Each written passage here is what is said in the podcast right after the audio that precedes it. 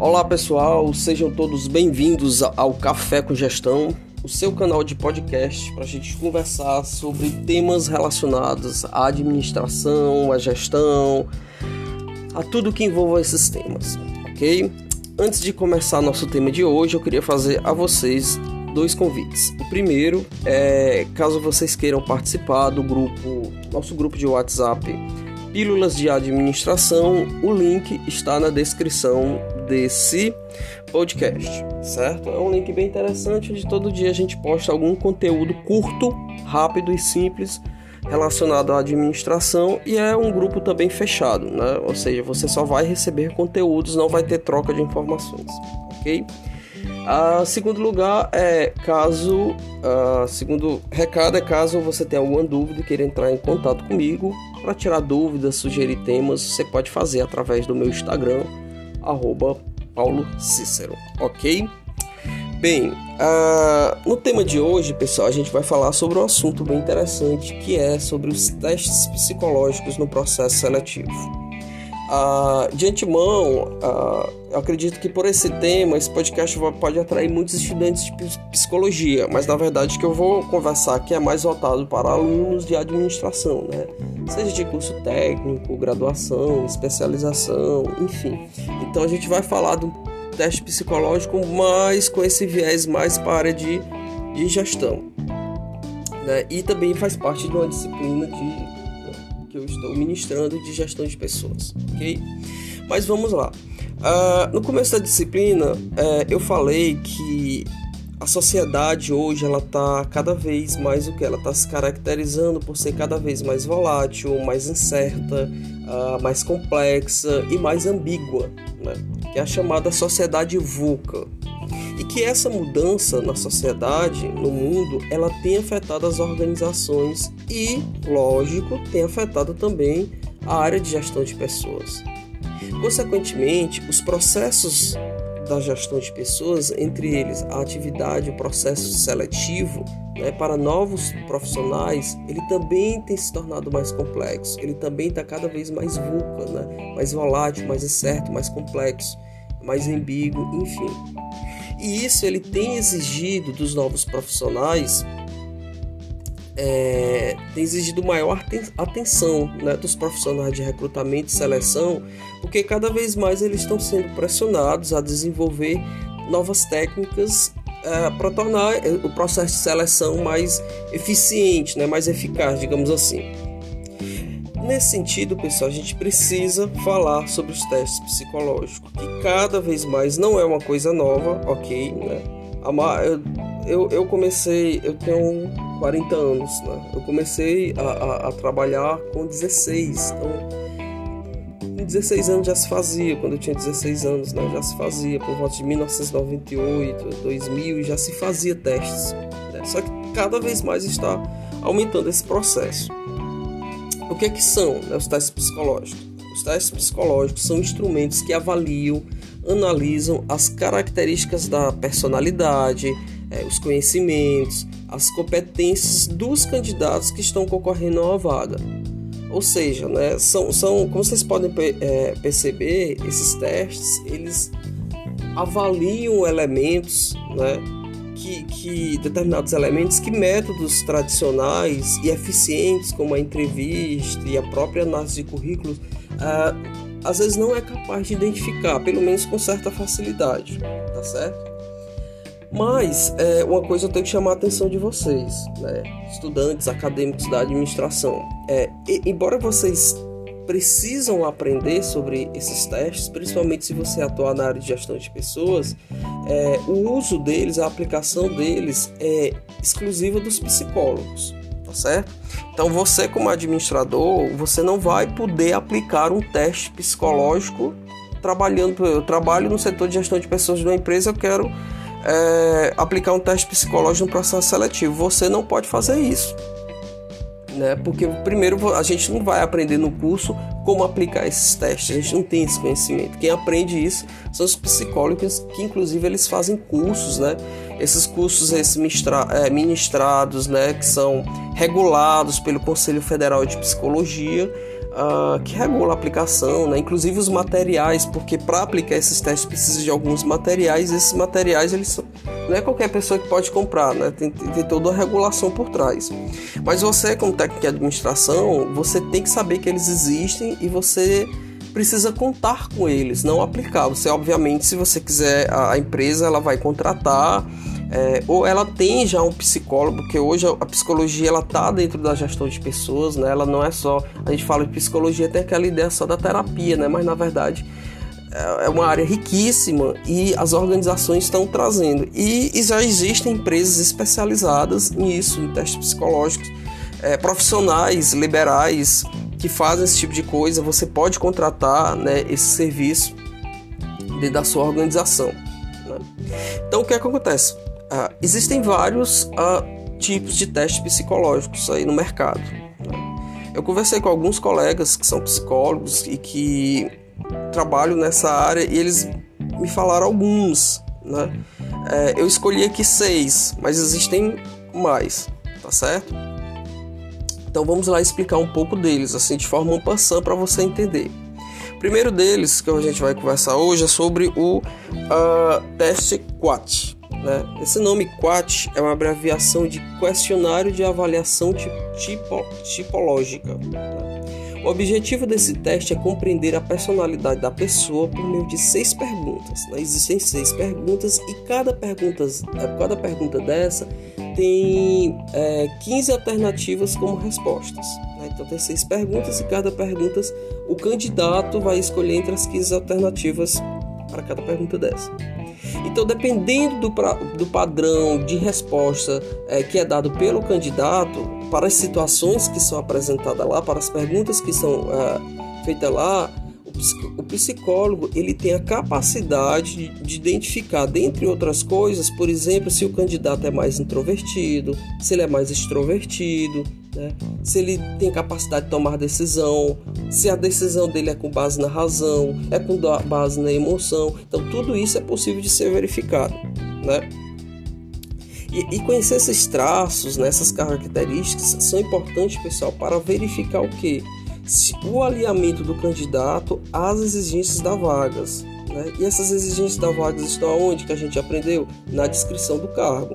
Né? A gente ainda não aprendeu a fazer a descrição do cargo, mas a gente já sabe que ele existe já sabe qual é o conteúdo. Então o teste ele vai poder fazer essa análise, essa, essa análise comparativa.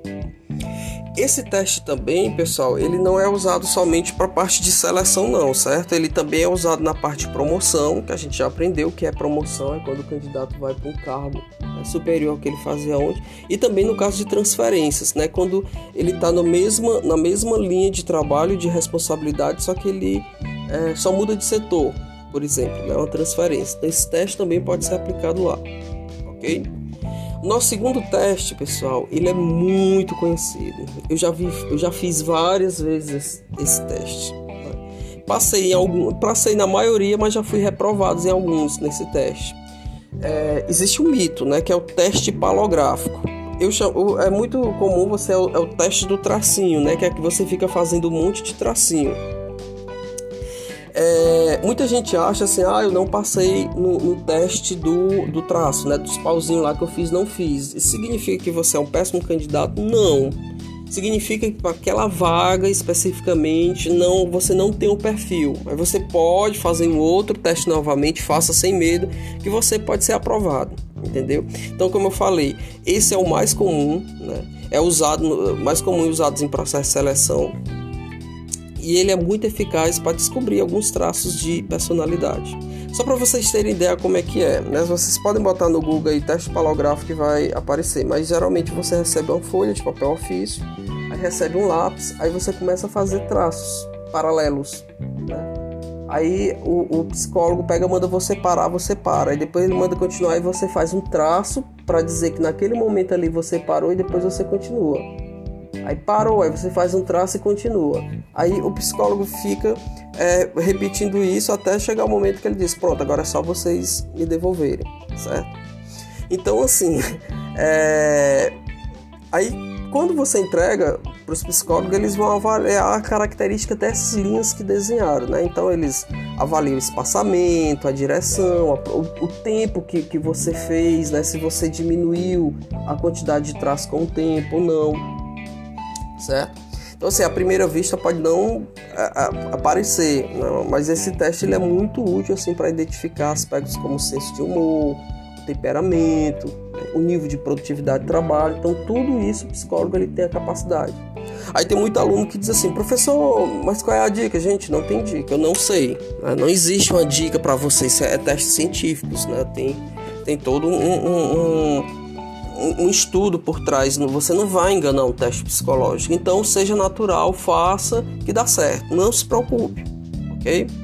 É, teste, vamos passar para o terceiro teste, também muito usado. Já fiz várias vezes esse teste. Já quando eu digo fazer, gente, não é aplicar não, certo? É ser, é fazer mesmo, é aplicar comigo. Ah, o teste de atenção concentrada, né? Também muito usado. Ele é considerado é, o mais útil, né? De todos os testes, o mais útil para medir o foco profissional. Né? Se você precisa de um profissional focado em atividades que exigem muito foco e atenção, esse teste é ideal né? Ah, e o que é que acontece? Vocês, para vocês entenderem, vocês procuram, pode procurar no Google teste de atenção concentrada, né? Então é uma folha de papel ofício, uma folha A4 ofício, enfim, que tem vários modelos de triângulos, né? Triângulos diferentes, pequenos, distribuídos de forma desordenada. Em cima tem três tipos de triângulos específicos, né? Então você precisa identificar os triângulos que estão embaixo de acordo com aqueles três específicos que estão em cima. Certo? Então, à medida que, que, que você vai tentando identificar, pode acontecer, por exemplo, de situação de você ficar nervoso, né? de você não prestar atenção, de você ficar mais focado no que acontece ao redor do que cumprir a tarefa. Então, tudo isso vai ser identificado, ok? O outro teste é o teste de administração do tempo. ADT. Como o próprio nome já diz, esse teste foi criado para descobrir se a pessoa é proativa, né? se ela sabe realizar uma boa administração do tempo no trabalho. Eu confesso para você que essa aqui é novidade para mim, eu nunca fiz, né? mas os meus colegas psicólogos me indicaram falar sobre ele. Então o que acontece? Nesse caso são 96 questões distribuídas em 16 categorias, todas relacionadas com essa questão da gestão do tempo. Né? Então assim, Medir o tempo é o ADT. Ah, dessa forma é possível saber com clareza qual o nível de, de produtividade do candidato e quanto tempo ele desperdiça em suas atividades. Esse teste, é, inclusive, ele pode ser usado adaptado né, para trabalhar a dinâmica de grupo, onde o, o aplicador ele vai analisar né, de forma simultânea as técnicas de gerenciamento do tempo somado com a qualidade de trabalho da equipe ok? E por último, pessoal, tem a, a conhecida bateria de provas de raciocínio.